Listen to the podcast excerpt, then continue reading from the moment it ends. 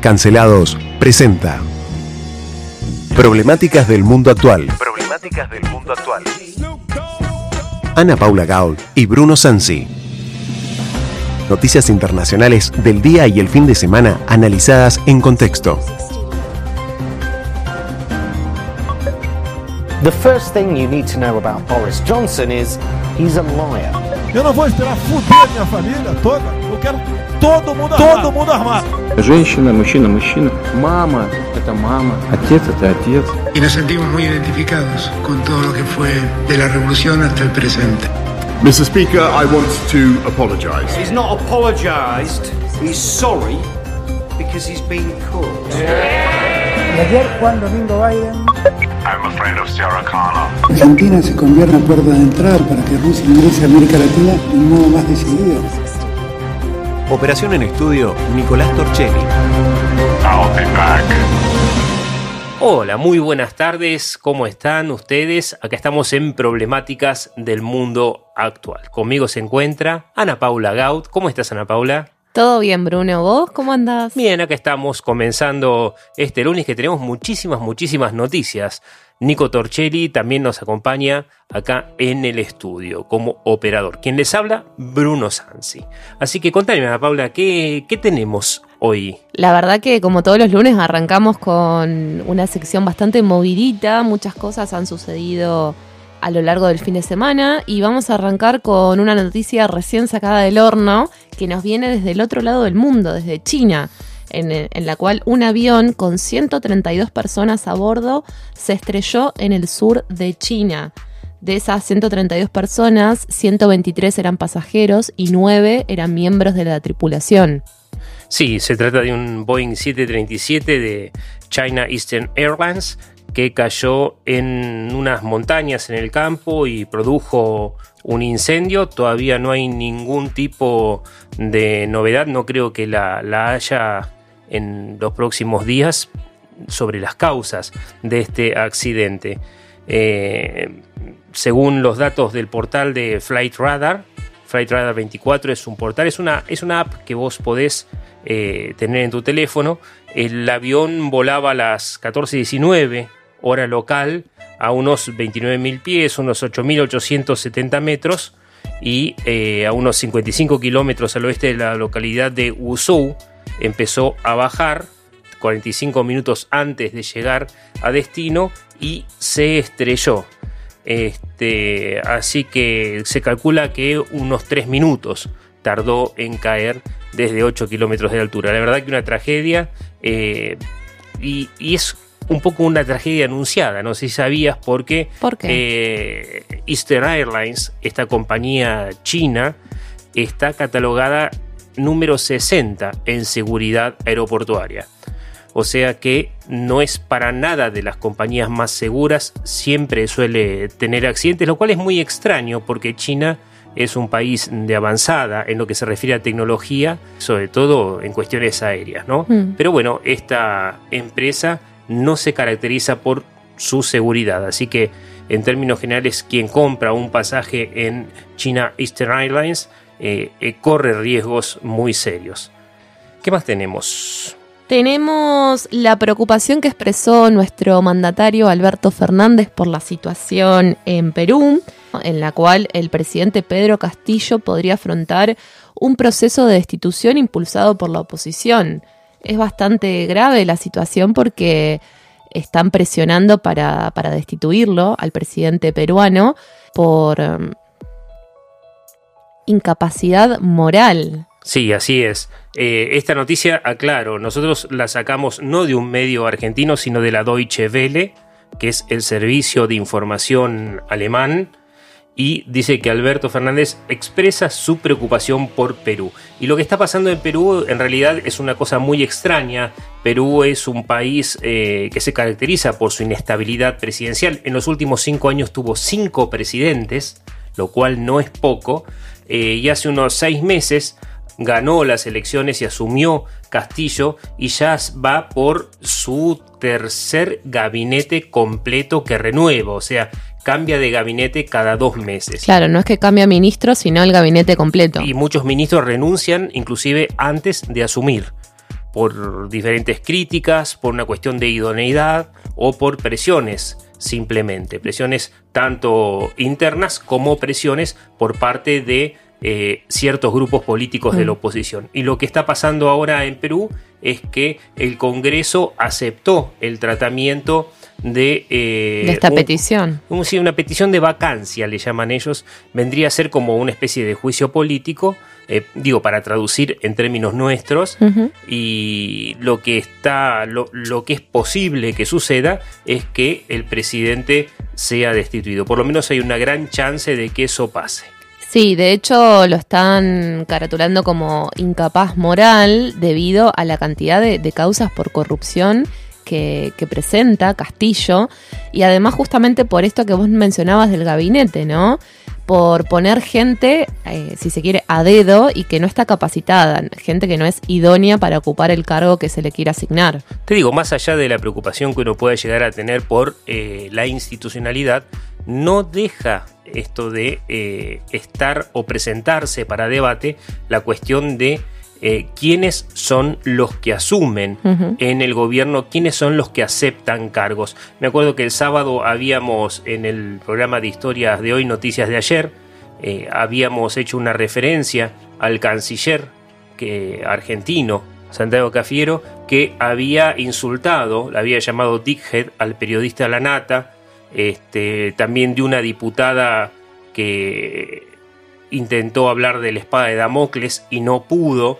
O sea, no, no, no pudo conseguir pronunciar bien, ¿no? no, lo cual demuestra varias cuestiones. Primero que alguien les escribe los discursos, segundo que no saben leerlos y tercero si es capaz o no la gente. Porque más allá de pronunciar bien el inglés o tragarte una S en español, habíamos hablado justamente con un colega que venía en un, en un programa posterior, decía, bueno, pero yo a veces eh, hablo mal, entonces me siento mal. Si no se trata de que hables mal o que hables bien, el tema es, vos no vas a ser ministro de Economía. Claro.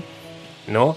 Eh, no vas a ser la, la cara visible y la representación de, de, un país. Exactamente, para eso vos tenés que ser responsable, tenés que ser idóneo, tenés que ser apto. Sí. No se trata de la formación, claro, no se trata de la formación cultural de una persona, pero vos no podés poner de ministro de Cultura a un analfabeto, justamente, o de ministro de Economía a alguien que no sepa de economía. Entonces no es tan simple como, uy, llegué, milité, quiero mi cargo, quiero mi puesto. Uh -huh. No, no son cosas que creo que hay que rediscutir, porque acá lo hemos naturalizado mucho, me da la Sí. sensación. Hay que ver si, si esas vidas y esas muertes pesan en la conciencia de estas personas. Así es. ¿Y qué más tenemos? Bueno, de acá nos vamos a Ucrania, pero no vamos a hablar de la guerra en sí, sino de una situación bastante peculiar, ¿no? Contame. Hay 19 bebés nacidos por gestación subrogada que están en un sótano de Kiev al cuidado de niñeras. Estos 19 bebés no solamente son estos que, que han nacido, sino también eh, mujeres que han subrogado el vientre y que están cerca de la fecha de, de parto. A ver, traducime, traducime, háblame en criollo. ¿Qué es esto de subrogar el vientre? Cuando hablamos de subrogación de vientre nos referimos en este caso a mujeres ucranianas a las cuales mediante una agencia intermediaria, suponete que vos y yo somos un matrimonio que biológicamente no podemos tener un hijo y tenemos el deseo de tener un bebé recién nacido. Sí. Tenemos la posibilidad de hacerlo en Ucrania pagando una suma de hasta 15 mil dólares. Podemos, con nuestro material genético, alquilar un vientre a una mujer que va a llevar la gestación de esos nueve meses hasta que nazca el bebé y nos lo entregue a nosotros. O sea, vos estás diciendo que, acá viene como ver, Fantino, estoy como Fantino. este, quieres, que si vos querés tener un hijo y no lo podés tener acá porque no podés quedar embarazada, le pagás a una mujer para que se embarace en tu lugar.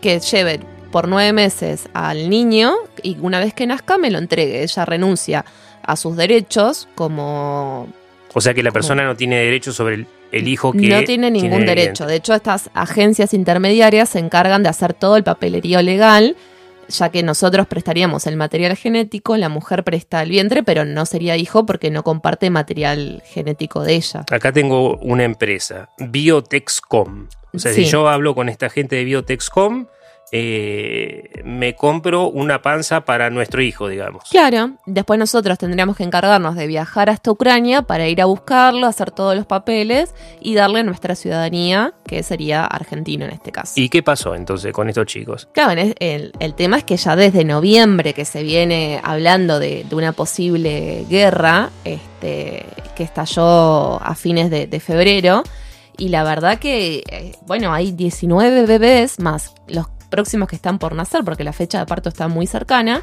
que están escondidos en sótanos a cargo de niñeras, alimentados a bases de leche de fórmula eh, y sin O sea, saber... es, un, es un criadero de bebés Exactamente. que sí. están a la deriva. que están en un sótano antibombas con eh, niñeras a cargo, cuidados, esperando que se regularice la situación. El tema es que, volvemos al ejemplo de nosotros. Decimos, de repente estalló la guerra, ¿qué pasa con nuestro hijo?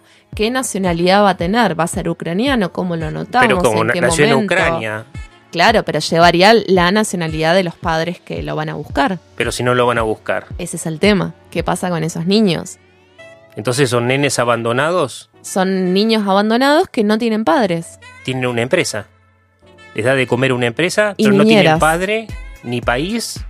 Ni nada, ni garantías de absolutamente nada. Hay familias que están desesperadas, que de hecho hay un matrimonio francés que viajó a Ucrania apenas empezó a hablar de la posibilidad de la guerra en noviembre, pero que no se pueden llevar a- al niño.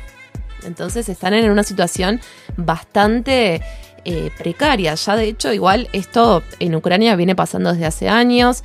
En el 2020 la situación también entró en crisis y se puso en agenda el, tema de la subrogación de vientres, porque es un proceso que si en Ucrania te sale 15 mil dólares, quiere decir que en un- otro país como Estados Unidos está el doble, entre 30 y 50 mil dólares. Entonces la gente acude a estos países porque pueden llegar a pagar hasta la mitad de- del precio. El tema es que con el COVID también eh, hu- hubo, esta situación de, lo- de los niños que no tenían patria, que no tenían padres, que no tenían nacionalidad. ¿Qué pasaba con estos chicos? ¿Y qué pasa con estos chicos? O sea, ¿tienen derechos? ¿Son El tema, es, personas? el tema es que no son ciudadanos. Y al no ser ciudadano de Ucrania, ni de Argentina, ni de Francia, ni de ningún país, están a la deriva. ¿Qué pasa con estos chicos? Mira, eh, esta situación, más allá de la normalidad y los derechos de los papás a tener un hijo, más allá del derecho que pueda llegar a tener una mujer para alquilar su vientre, hacer una dieta especial que los papás le piden seguramente, no fumar, no, no salir de sí, noche. tener los cuidados no, pertinentes en lo, un lo embarazo. normal, tomar las vitaminas que te debe tomar, comer bien. Más allá de esto, en este momento, esas cuestiones humanitarias que tienen que ver con un montón de derechos avanzados en un montón de países, están convirtiendo a estos nenes abandonados en un criadero. Es como un criadero de animales en este momento porque son nenes sin dueño. Esperando que los vayan a buscar. O sea, lo único que hacen es darles de comer. sí. Y- Leche y, en todos los estímulos que necesitan los chicos, el cariño materno, todo eso, no, están tirados en cubetas y le dan la mamadera como si fueran chanchitos. Bueno.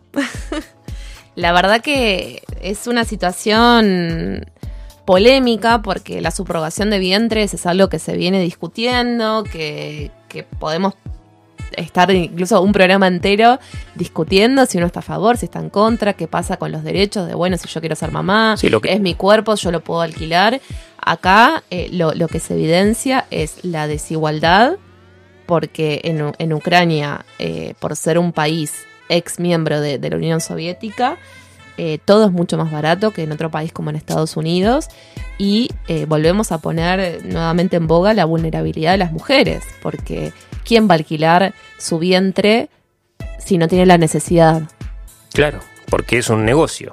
¿Lo harías por amor, para que otra persona cumpla su deseo de ser madre, de ser padre? Sabemos que hay casos de, de que sí, pero no es este caso. Simplemente los vientres ucranianos son más baratos. Y ahora ni siquiera podés ir a buscar el bebé que para esta empresa Biotexcom es el producto de la venta. Claro. Qué locura. Este, ¿sí? Qué, qué locura. Habría que de- debatir un poco más porque estas situaciones, mira, las situaciones de guerra demuestran la, increíble naturaleza humana. La vez pasada estaba escuchando una entrevista a Arturo Pérez Reverte, que fue cronista de guerra, un escritor eh, muy famoso, muy bueno, eh, español, y decía que él en la guerra podía ver la naturaleza humana de primera mano, de primera vista. Entonces lo mejor y lo peor se ve en esencia en estos momentos críticos. Y esta es una de las cuestiones que parece ser de las mejores, pero acá aparentan de las peores. Es terrible esto. Y hablando de la guerra también te cuento que Rusia ya tiró el segundo misil hipersónico. ¿Qué es un misil hipersónico? Un misil hipersónico es un misil que viaja por debajo, digamos, mucho más rápido que la velocidad del sonido. Eh, en, en, aviación, la velocidad del sonido se llama Mach. Uh -huh. Mach 1. Si vos viajás a más de, no sé cuántos son exactamente, 1200 o 1180 o 1200 kilómetros por hora, es a la velocidad que viaja el sonido. Eso quiere decir que el avión pasa y una vez que pasó lo escuchás después, básicamente. ¿Sí? O sea, claro. viaja mucho más rápido o sea, que la velocidad del sonido. Primero se estrella el misil y después lo escuchás. Exactamente. Si yo grito, ¿sí? Eh, de acá, de donde está el avión, el avión llega antes a vos que mi propio grito, Mira. que el sonido de mi grito. Y entonces estos misiles hipersónicos son misiles que viajan inclusive hasta Mach 5, o sea, a más de 5000 eh, 600 a, a 6.000 kilómetros por hora prácticamente. Y este misil eh, lo estrenó en Ucrania, Rusia. Sí, porque justamente una de las cuestiones que se quejan los ucranianos y que era visto que iba a suceder es que eh, al tratarse de un evento, como nosotros decimos, de una tercera guerra fría, este, es la prueba de armamentos lo que suele darse en terreno. Vos probás, los rusos están probando todo lo que tienen para ver cómo funciona, porque no te olvides que cuando vos tenés un arma, atrás tenés una empresa que la fabrica, cuando tenés una empresa que la fabrica, atrás tenés inversores, y esos inversores quieren ver cómo funciona el producto, claro. no solamente ¿En qué invertí pruebas. mi dinero? Claro, en qué invertí mi dinero, a ver, y este misil cómo es, probémoslo, a ver, tirarlo contra acá. ¿Qué eficacia tiene? Reventa a estas personas. Ah, bueno, mi misil, mi misil es bueno, reventó tanto, bueno, entonces sigo invirtiendo en él. ¿Y esos hechos van a ser condenados? Tengo entendido que Ucrania está instando a China, que es el principal aliado tácito de Moscú, a que condene estos hechos. Sí, mira, China no lo está haciendo, China está condenando eh, la falta de paz. Un poco como el Papa. Dice Claro. que eh, el Papa, Dios anda un poco selectivo últimamente y el Papa es el representante de Dios en la tierra y está condenando, por lo menos en la religión católica me refiero, eh, la crueldad de la guerra. Dice que es la mano de Caín que se cierne sobre la humanidad, pero no está diciendo los rusos eh, ni nada por el estilo. Y tampoco está presionando para, para que se tomen sanciones realmente No, importantes, más allá no. de una condena que yo diga qué malo No. que sos. Sanciones no. Él sí eh, nos consta que ha intervenido y hoy ha ido inclusive a la embajada rusa, pero no, sanciones para nada pide. Como muchos y muchas personas se están quejando, pero bueno, también hay guerra en otros lugares del mundo. Sí, de hecho hay más de 100 guerras que están pasando en este momento, en este año, en este mes, que no tienen visibilidad, que no tienen la repercusión mediática que, que el conflicto entre Rusia eh, y, y Ucrania, pero están sucediendo y todas son condenables. Y dentro de ellas hay una que eh, vamos a pasar la noticia ahora, porque es una guerra olvidada que todavía existe en realidad, que es lo que está sucediendo en Siria. Y digo, ¿por qué va a empezar a hablarse? Y te lo digo hoy lunes 21, ¿sí? Eh, 21 de marzo, te digo que va a suceder porque porque una de las cuestiones que se están jugando es la guerra de la propaganda. Y muchos eh, presidentes o expresidentes, como por ejemplo Pepe Mujica, que él tiene una columna en la Deutsche Welle, una columna hablada, Pepe Mujica decía, bueno, pero hay enfrentamientos en otro lugar del mundo o en otros lugares del mundo y como no es Europa y como los europeos son blancos, no se tratan. Entonces, seguramente nos da la sensación de que van a aparecer críticas y van a ponerse en boga y en agenda algunos temas que contraríen estas visiones. Por ejemplo, me refiero a Siria. ¿Qué pasó en Siria? 11 años de guerra civil prácticamente, en las cuales Rusia sí participa apoyando al régimen de Bashar al-Assad, del cual nosotros en definitiva también eh, presentamos cierta amistad, no sé, tenemos algo especial con, con los tiranos, eh, y en Siria salió anoche en el New York Times una entrevista muy, muy, muy interesante sobre las fosas comunes que se encuentran al norte de Damasco. Contame de qué se trata, Ana Paula. Sí, son trabajadores sirios que están hablando por primera vez de estas fosas comunes que podrían ser crímenes de guerra. Eran trabajadores que están hablando eh, con estos medios internacionales acerca de eh, las tareas designadas que tenían. Por ejemplo, conductores de camiones, obreros encargados de, cavar. Ellos no eran quienes torturaban hasta la muerte a estos prisioneros de guerra, sino los encargados de eh, meterlos, de transportarlos y de depositarlos en fosas comunes que ahora, bueno, con el testimonio de esta gente, están saliendo a luz estas investigaciones.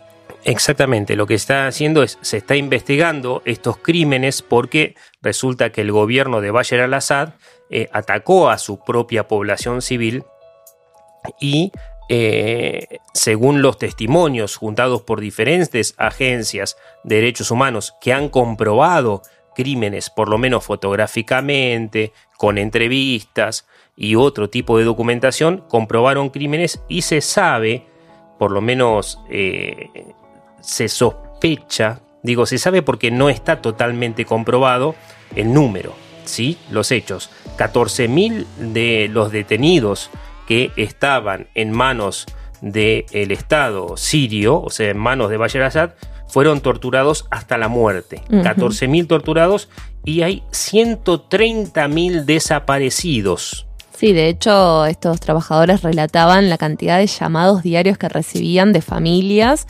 ya perdiendo todas las esperanzas de necesito eh, una tumba donde llevarle flores a mi hijo, a mi hija. Eh, por favor, decime dónde está. Así es. Y lo que se dio es que estos trabajadores eh, de una supuesta fosa común que fue vigilada, digamos, vía satélite, contaron cómo ellos llevaban, transportaban los muertos que les daba el gobierno con un pase libre para todo lo que son aquellos policía caminera, puestos de control, checkpoints que le llaman del ejército. Pase libre de circulación. Para pasar derecho, exactamente, con camiones cargados de muertos. Muchas veces en camiones frigoríficos uno cuenta que hasta en un camión de helados llevaba una mamá con sus dos hijos. Este trabajador está refugiado en Alemania, dice que no pudo comer más helados, una, porque le recuerda ese momento y estamos hablando de decenas de miles de personas que han sido enterradas en fosas comunes. Y otros de estos trabajadores cuentan también cómo eh, a estos cadáveres que llevaban y descargaban, que no enterraban ellos, los enterraban máquinas y otros trabajadores, mm. pero tenían moretones, cortes. Me faltaban uñas. Las uñas, se ve que les habían arrancado las uñas en la tortura. Parte de la tortura, que es tremendo. Exacto, así que vamos a dejar esta noticia en desarrollo porque yo creo que va a haber una nueva tendencia eh, a trabajar estos crímenes porque obviamente Rusia está involucrada. Y eh, tenemos eh, la noticia de Telegram sobre que el juez, un juez de la Corte Suprema de Brasil acaba de revertir una decisión que se había tomado hace tres días de prohibir Telegram. Pero vamos a nuestro corresponsal en Brasil, ¿te parece Ana Paula? Me parece genial. Hola Jairo, ¿cómo andás? Ana Paula te saluda. Hola Ana Paula, bien. Contanos qué, qué es lo que está pasando con Telegram, por qué es noticia, por qué él está cancelada. Hola, bueno, eh, el Telegram iba a prohibirse en Brasil por cuestiones de seguridad. La Policía Federal pidió al Ministerio prohibir la, la aplicación porque tenéis grupos que practican crimen, como noticias falsas, tráfico de armas, tráfico de personas, de drogas, por la aplicación no tener responsabilidad por estos grupos. Entonces la policía pidió la prohibición de la aplicación. Entonces salió la noticia de que el ministerio iba a ser responsabilizar por prohibir la aplicación. Entonces ahí eh, se montó una situación medio rara, ¿no? De opiniones y la opinión de la, de la gente estaba entre, bueno, ¿es censura? ¿No es censura? ¿Por qué se prohíbe? ¿Por qué no se prohíbe? ¿Es una persecución a, a, Bolsonaro o no es? Estaba ahí como una, algo generalizado, como nadie entiende nada de, de leyes de prohibición o de seguridad de, de los datos y todo eso. Pero se trata de una condición, situación de crimen que ahí pasa, ¿no? O sea, armas, drogas y todo con libertad. Entonces ahí es una cuestión, eh, una cuestión. Está bien, porque lo que la noticia que nos había llegado es que Telegram había sido solicitado por la justicia brasilera justamente en cuanto a estos grupos. Ha habido diferentes causas eh, criminales, causas legales, en los cuales Telegram no colaboraba con la justicia, o sea, no facilitaba los datos y las conversaciones de los usuarios sobre crímenes. Y dijeron, bueno, vamos a cerrar Telegram. Y ahora, esta mañana, en realidad ayer domingo a la tarde, parece ser que Telegram sigue en pie. ¿De qué se trata este no cierre que habían anunciado? Y ahora eh, la aplicación anda normalmente, está tranquilo, porque la, algunas personas dicen, no, eh, hay personas que necesitan trabajar con el Telegram, entonces lo que va a pasar si utilizamos para, el, para trabajar, para el laburo, lo que va a pasar. Entonces la, los dueños o la gente que, que es responsable por Telegram dijo que fue una serie de correos que se equivocaron. Entonces la comunicación entre el ministerio, la justicia de Brasil, la policía y ellos eh, fue una confusión entre los correos que enviaban. Entonces esta condición entre Telegram, justicia y policía hicieron que el Telegram va a seguir en Brasil. O sea no que va a parar. Telegram no recibió los telegramas de la justicia. Eso, eso dijeron. bueno, Está son de la tecnología, dicen. Está bien. Y una cuestión, ¿por qué Bolsonaro está en, en el centro del debate con esto de Telegram? Contame, Jairo. Bueno, eh, existen grupos que son ahí apoyadores de Bolsonaro que utilizan Telegram para hacer noticias falsas sobre el sistema de elecciones en Brasil, porque dicen que la- las urnas electrónicas donde votamos este, eh, eh, le dan datos falsos. Entonces hay varios grupos que dicen, no, es todo falso, es todo mentira y todo eso. Entonces las noticias, las noticias falsas ocurren normalmente en Telegram. ¿no? Entonces Bolsonaro entró ahí la, en la discusión por eso, porque el grupo de apoyadores está ahí diseminando noticias falsas. Y allá en, Brasil, ¿cómo está eh, regulado el tema de la penalidad con las noticias falsas?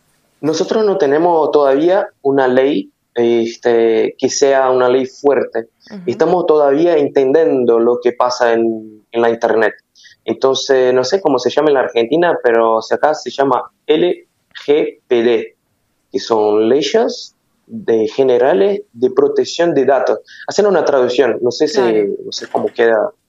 Bueno, entonces estas leyes eh, están siendo hechas todavía, entonces se comprende todavía lo que es la, la protección de datos, la protección eh, de crímenes en la Internet, eh, lo que es crimen en la Internet, por ejemplo, en Brasil, eh, están eh, conectados solamente con plata. O sea, si vos sufrís algo de violencia, por ejemplo, es un crimen que va para, para justicia civil Claro. y no cibernética. Cibernética en Brasil es solamente con, con fraude de, de plata. Claro, si con te roba el banco, eso. Entonces todavía está medio, medio raro todo y estamos entendiendo lo que es eso. Claro. Jairo Fernández, desde Brasil, profesor de historia, colega nuestro y nuestro corresponsal, nos contó la cuestión de Telegram y muy pronto estaremos en contacto contigo, Jairo. Te mandamos un fuerte abrazo. Dale. Y lamentablemente se nos acabó el tiempo, así que ya Nicolás nos está haciendo seña para que cortemos. Como siempre, Nicolás el mismo. Así que bueno, le mandamos un saludo muy grande a todos nuestros oyentes y nos reencontramos mañana.